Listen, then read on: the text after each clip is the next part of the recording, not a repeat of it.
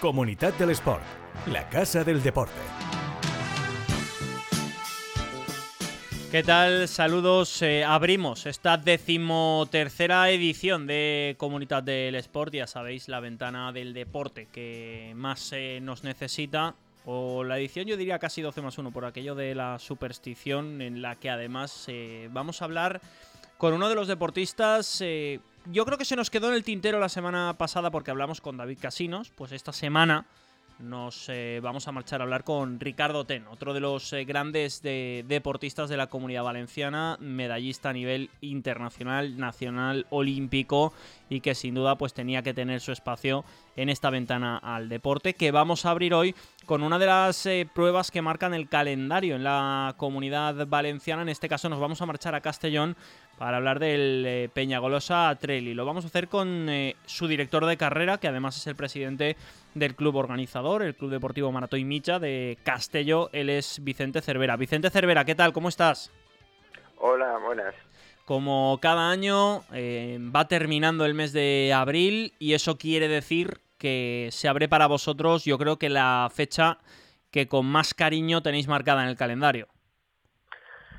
Sí, es una, una fecha, bueno, con más cariño y que los deportistas la verdad es que, lo vienen esperando ya, porque es una, una fecha tradicional, porque la Maratón que es el origen de, todo esto, pues ya tiene casi 25 años, que es una de las carreras clásicas de, de, montaña, que ya digo, en sus orígenes prácticamente era esto del trail era un desconocido, pero poco a poco se ha ido afianzando y, los corredores son fieles a nuestra cita del mes de, abril o principios de mayo, siempre por la primavera. Y, ya digo, y muy contentos por la, gran demanda que tenemos de, por venir a correr aquí a, Peñagolosa. Yo no sé si la gente conoce eh, el Peñagolosa o si incluso alguno de los oyentes de este espacio lo, ha subido, pero subirlo andando tiene eso aquel. Eh, eh, Vicente, ¿cómo tienes que estar de mal eh, de la cabeza para querer hacer eso corriendo?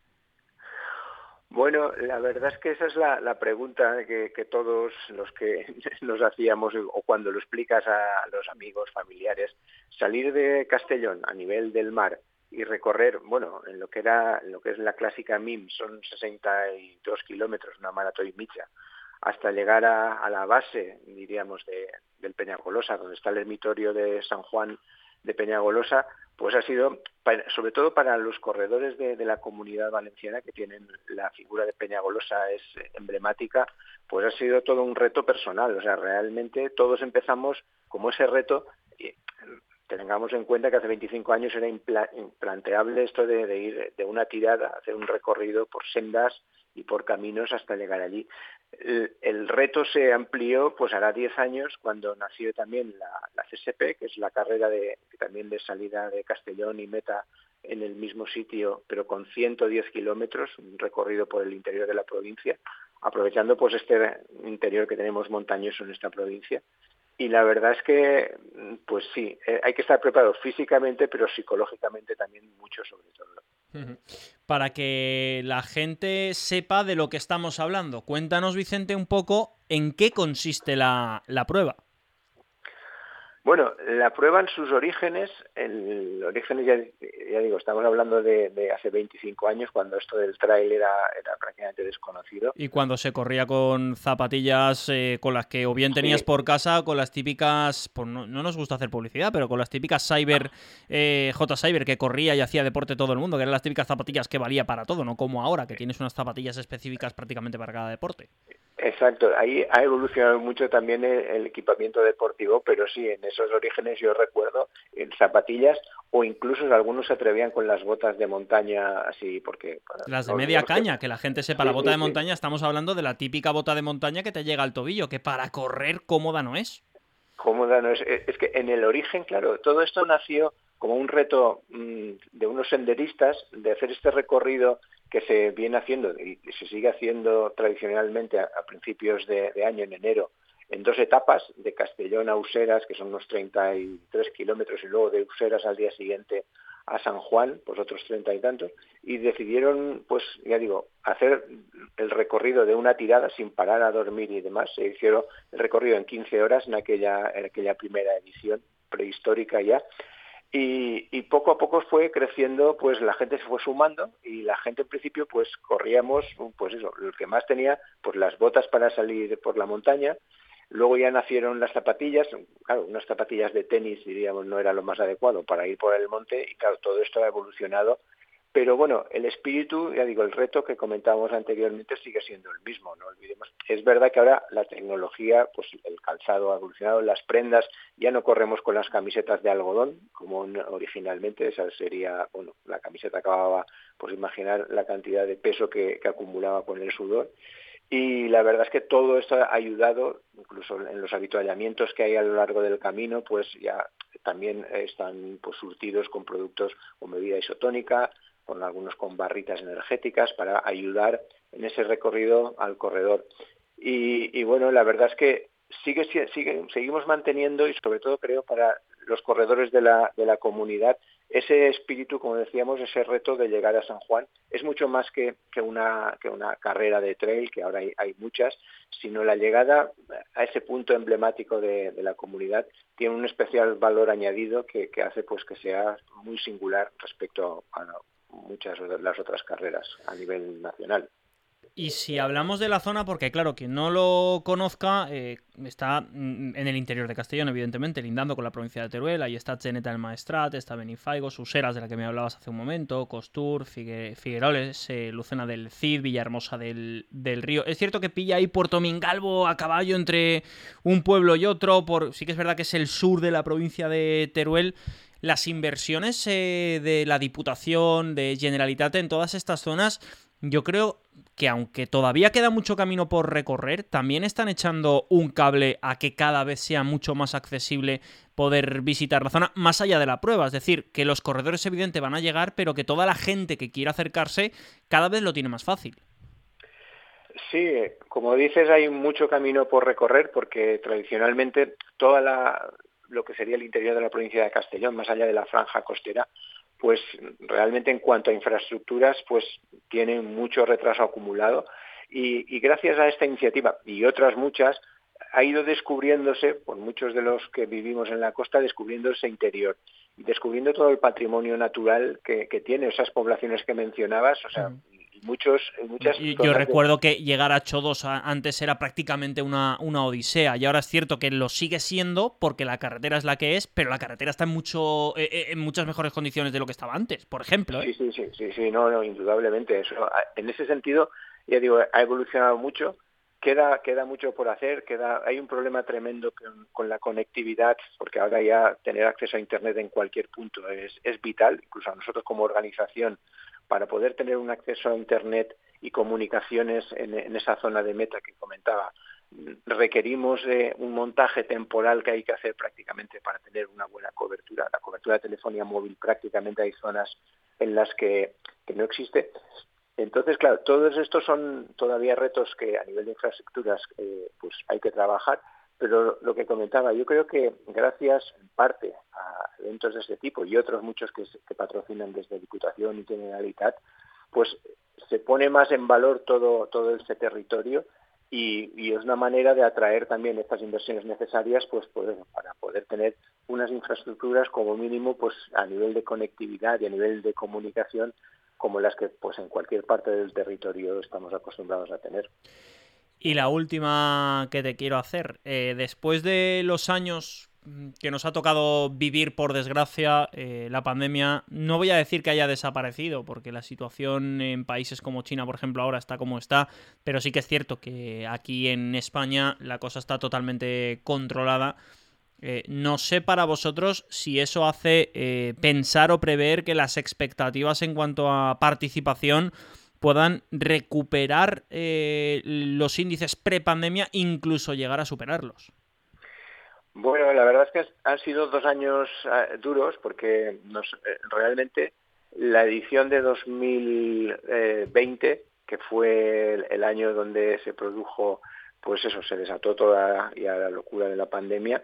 Prácticamente teníamos la edición a punto de, celebrar y fue en el mes de abril cuando se decretó pues el confinamiento y han pasado dos años prácticamente pues, eh, pues en blanco. Hicimos una edición eh, extraordinaria en el en 2021, en finales de 2021, en octubre, para recuperar, porque los corredores los teníamos ya inscritos para eso, para la edición de 2020 y, y de hecho les ofrecimos la opción de anular la inscripción, devolverles íntegramente el dinero o guardarles su dorsal y la mayoría inclinaban por guardar el dorsal. Esa edición celebramos en 2021 y para 2020 eh, hemos vuelto a tener pues una, un récord de preinscripciones. O sea, nosotros en el sistema de, inscripción tenemos una cantidad limitada de plazas por cuestiones de seguridad y ambientales.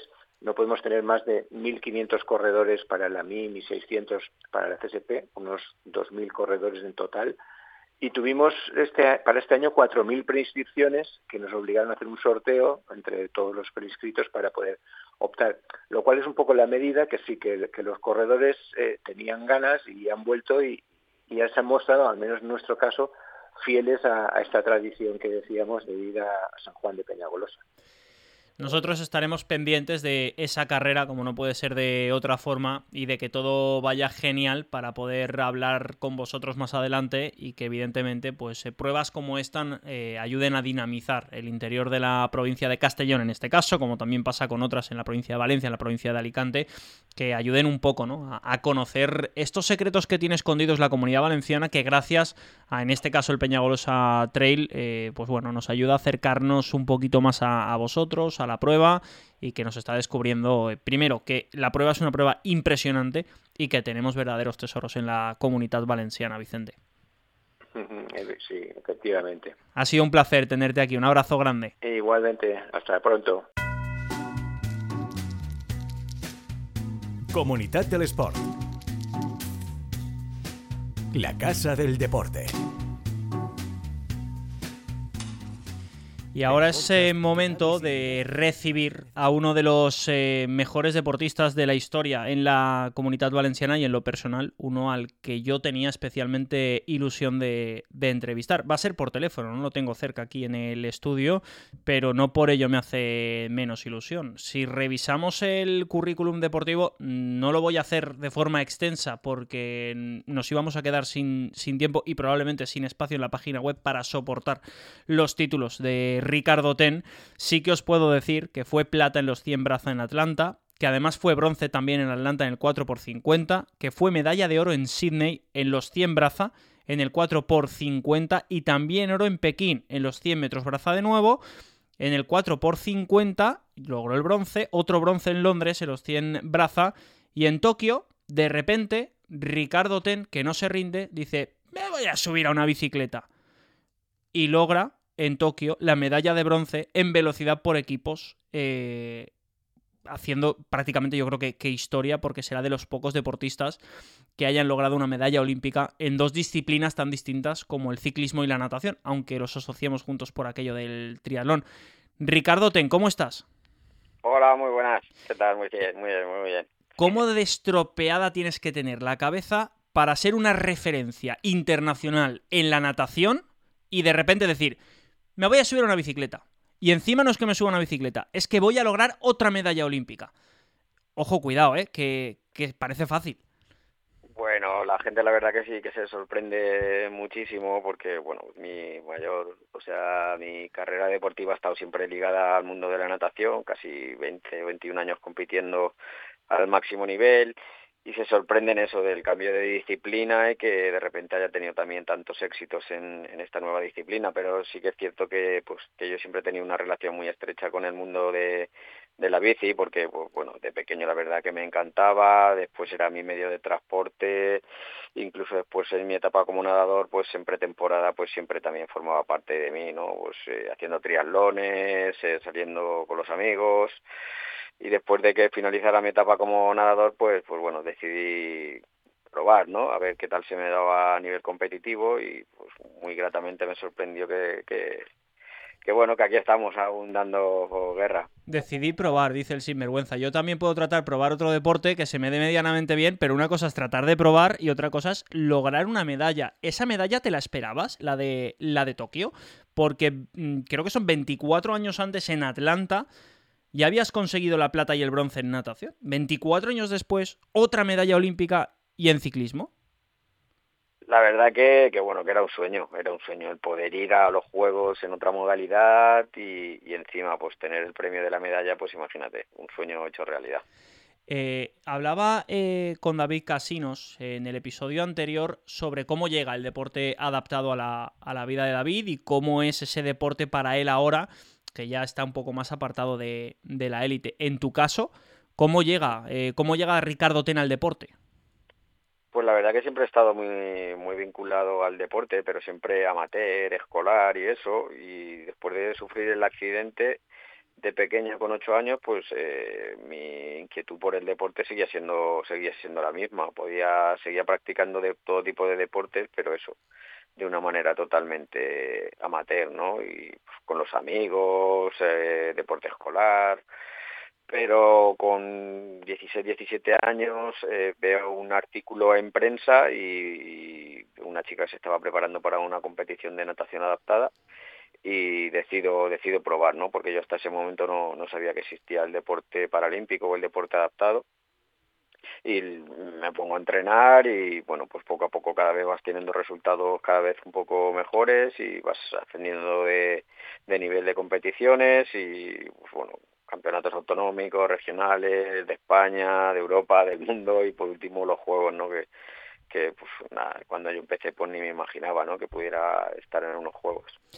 Claro, eh, evidentemente eh, todo ha cambiado muchísimo, ¿no? Desde que tú mm, descubres ese, el deporte adaptado a cómo se está viviendo ahora y tenéis la suerte, tanto David como tú, de haber caído en el, yo diría, único club de fútbol profesional de toda España que tiene una fundación que se dedica a daros la oportunidad de, de que podáis eh, disfrutar de, del deporte para gente que, que tiene eh, capacidades distintas. De hecho, el proyecto se llama Dicapacidad y trabaja con gente de todos los ámbitos, acercando y haciendo accesible el deporte para todos vosotros, no solo para los deportistas eh, medallistas olímpicos como en tu caso, sino con gente, con niños que tienen otra serie de, de capacidades y que les permite incluso llegar a, a competir.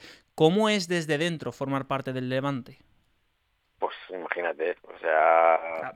A nivel futbolístico lo estamos pasando un poquito mal este año. Sí, sí, eso sí, pero bueno, a mí me lo dicen que íbamos a acabar siendo embajador del Levante y no, no me lo creo, ¿no? Como tú dices, pues yo he vivido la evolución de, del deporte adaptado y pues eh, ha mejorado muchísimo, ¿no? Toda la situación, la imagen, la visibilidad que tiene todo el deporte adaptado y eso ha hecho que, pues bueno, que, que equipos como mi Levante, ¿no? Han haya apostado porque el deporte sea para todos, ¿no? No solo para los mejores, sino para, para todo tipo de personas y que, y que puedan disfrutar de, del deporte, ¿no? Y de, y de la gran herramienta de enseñanza que es el, que es el deporte, ¿no? Eh, el área social del Levante se, se ha volcado con, con esto, ¿no? Con, con el que el deporte sea para, para todos. Yo tengo la gran fortuna de, de, bueno, de parte de ser embajador, de formar parte de ese proyecto que tú has nombrado, Discapacidad, en el cual dos, tres deportistas eh, paralímpicos valencianos, pues lo que hacemos es compartir esos valores que hemos adquirido gracias al deporte eh, por un montón de, de coles de, de toda la provincia de Valencia y, la verdad que, que, muchas veces aprendemos nosotros mucho más de, los niños que, lo que les podamos enseñar nosotros a ellos, ¿no? Porque, pues bueno, ya sabes tú que, que los niños y los chavales, ¿no? Pues muchas veces son, son inquietos, son, tienen muchas cuestiones y te lo hacen saber y, bueno, pues al final somos nos sorprendemos por, por, las dos partes, ¿no? Tanto nosotros a ellos como ellos a nosotros. Tengo una referencia eh, cinematográfica ahora eh, que la verdad es que es lo que tiene, ¿no? Eh, que me venga a mí a la cabeza ahora y no me acuerdo, ¿no? Pero decía uno de los protagonistas algo así como eh, no lo compadezcas porque él no lo va a hacer. Eh, refiriéndose a un niño, como en tu caso, que por un accidente, en este caso había perdido las dos piernas, eh, pero claro, eh, a David le he preguntado un poco por cómo se tiene que gestionar o cómo se debería de gestionar ese impacto, pero claro, ya una persona quizá más adulta. En un niño, tú que has pasado por ahí, ¿cómo se gestiona esa situación? Porque al final el golpe te lo llevas y el golpe lo tienes que gestionar, pero es verdad que los niños para esto son mucho más ágiles a la hora de adaptarse. Claro, bueno, yo siempre lo comento, ¿no? Que, cuando te sucede un accidente de estas categorías eh, tan pequeño, pues eh, la capacidad de adaptación que tiene un niño es mucho mayor que la de que la de un adulto. Al final nos acabamos adaptando a nuestra, a nuestra situación y sí que es cierto pues bueno que, que, el tema de la discapacidad no siempre te hace madurar un poco un poco antes no empiezas a apreciar que que lo más importante pues no es eso que, que nos parece a todos en la adolescencia que es la imagen el, el rostro el o sea todo lo que primero vemos con los ojos sino que también es muy importante el fondo no que al final que es lo que se queda y, y es la personalidad de, de cada uno.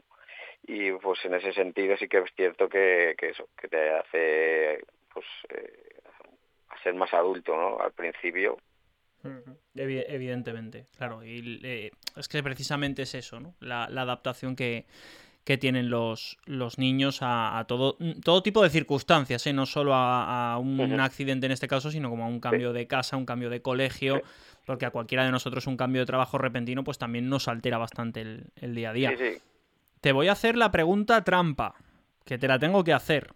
París 2024. No te pues rías, bueno, no. Pues, París 2024. Pues imagínate, la verdad que, que, yo siempre lo digo, que yo disfruto muchísimo con, con el deporte, me, me apasiona la, la competición. Eh, en estos momentos, pues la verdad que, que, me sigo notando competitivo, pero también es cierto que de una temporada para otra, pues pueden pasar muchísimas cosas, eh, lesiones, rivales, eh, dejar de ser competitivo, o sea que, bueno, nosotros lo, por nuestra parte lo, lo vamos a intentar, pero eso en ningún caso quiere decir que podamos conseguirlo, pero bueno, lo vamos a intentar, sí, sí. Eh, te quiero preguntar por si has pensado en el, en el día después, es decir, eh, cuando Ricardo deje de competir al alto, al más alto nivel, y uh -huh. vuelva a vivir el deporte como cualquiera de los seres humanos eh, normales, uh -huh. como mero hobby. Eh, le preguntaba también por esto a, a, David, porque claro, es cierto, como te decía antes, que todas las infraestructuras que envuelven al deporte adaptado han pegado un salto brutal desde hace 25 años, por supuesto, hasta ahora, pero sobre todo en los últimos 10 años, pero casi todas están enfocadas a la competición.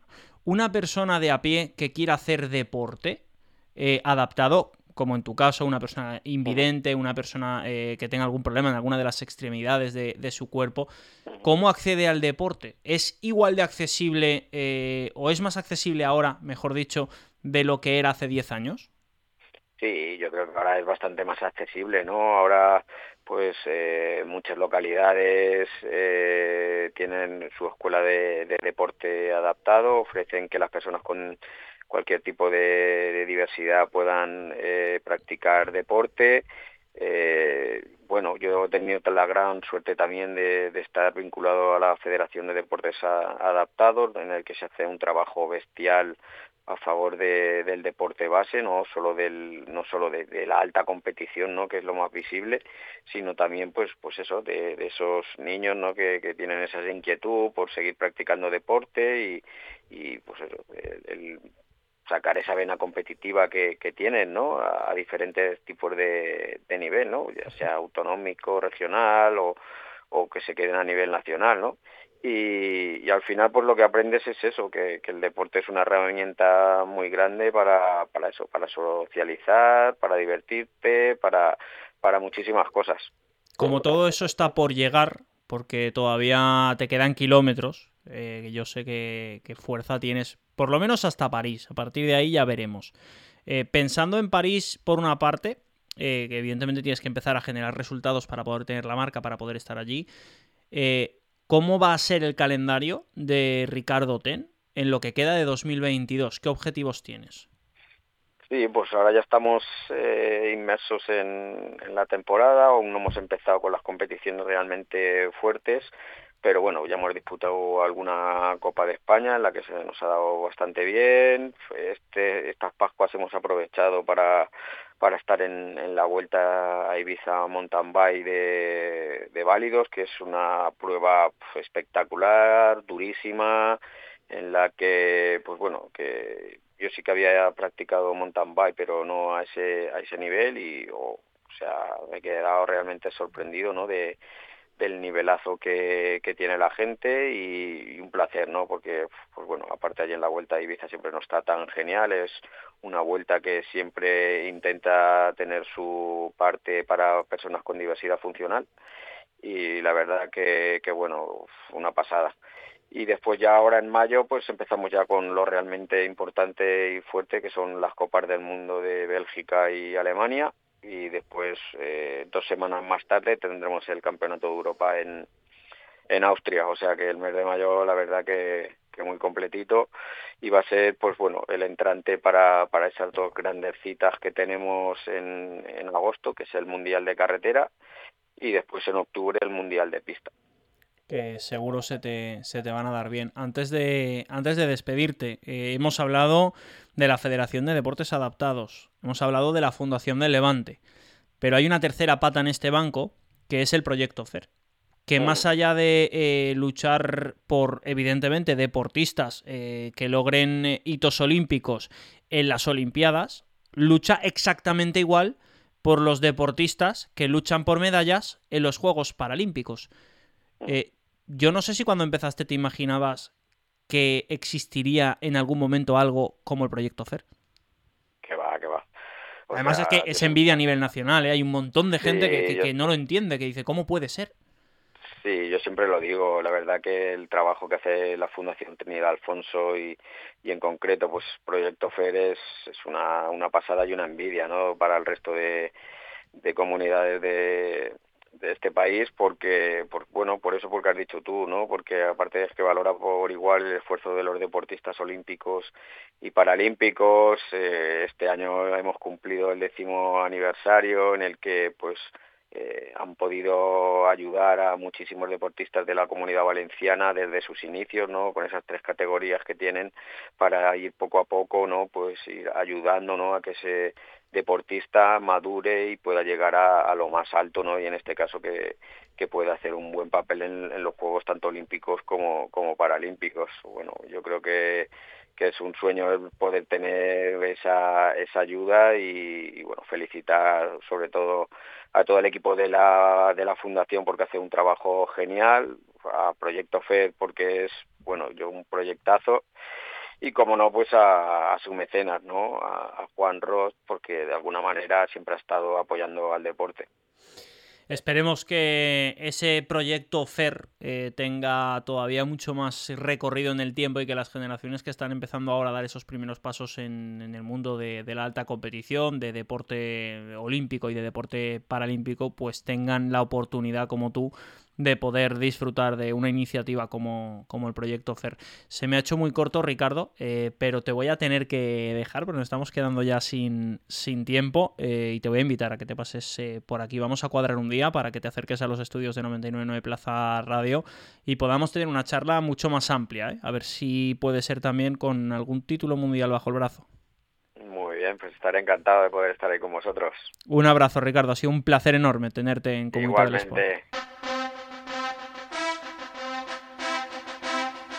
Sport. Comunidad del Sport, el podcast que da visibilidad a quienes más la necesitan.